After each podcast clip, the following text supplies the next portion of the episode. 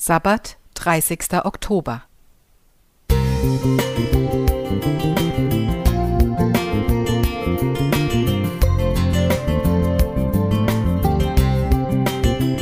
Ein kleiner Lichtblick für den Tag.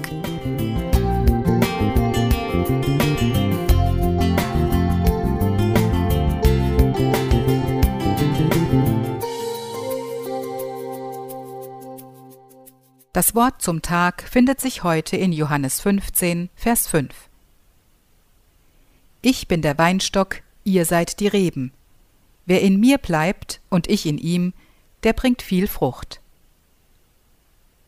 Warum ist es eigentlich so schwer für uns, die Vorsätze zu gutem Verhalten konsequent umzusetzen? Täglich Sport machen, in der Bibel lesen und früher ins Bett gehen – oder keine Süßigkeiten mehr essen, sich nicht mehr ärgern und ab sofort keinen Stress mehr haben. Studien belegen, dass die meisten Menschen gute Vorsätze schon nach wenigen Wochen erfolglos aufgeben.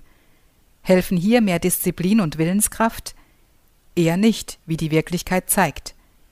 Die meisten kennen den Ausspruch Denk jetzt nicht an einen rosa Elefanten.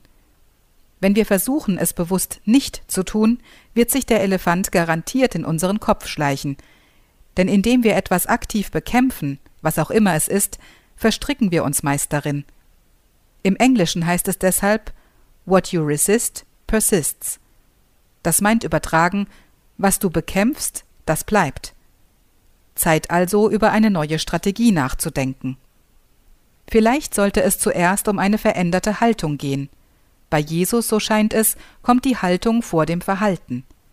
Im Neuen Testament sagt er, Wer in mir bleibt und ich in ihm, der bringt viel Frucht.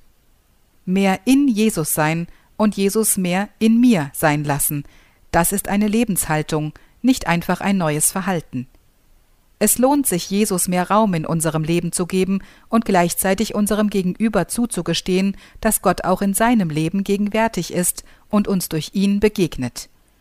Es macht uns und den anderen wertvoller, dass Gott sich in und durch uns offenbart. Das Göttliche in mir und im Gegenüber zu entdecken, hat eine nachhaltigere Wirkung auf unser Verhalten als das Abarbeiten einer Checkliste mit guten Verhaltensweisen. Es führt auf jeden Fall zu zwei zentralen Werten Akzeptanz und Dankbarkeit. Akzeptanz ist ein inneres Ja zur gegenwärtigen Realität, die zeigt, es ist, wie es ist. Sie so anzunehmen, wie sie mir im Augenblick begegnet, ist die Voraussetzung zu jeder Veränderung und zu einer dankbaren Lebenshaltung. Das bedeutet konkret, unsere Ausgangsenergie sollte positiv und bejahend sein, dann können wir uns bewegen, etwas bauen und uns entwickeln. Gott segne uns dabei. Wolfgang Dorn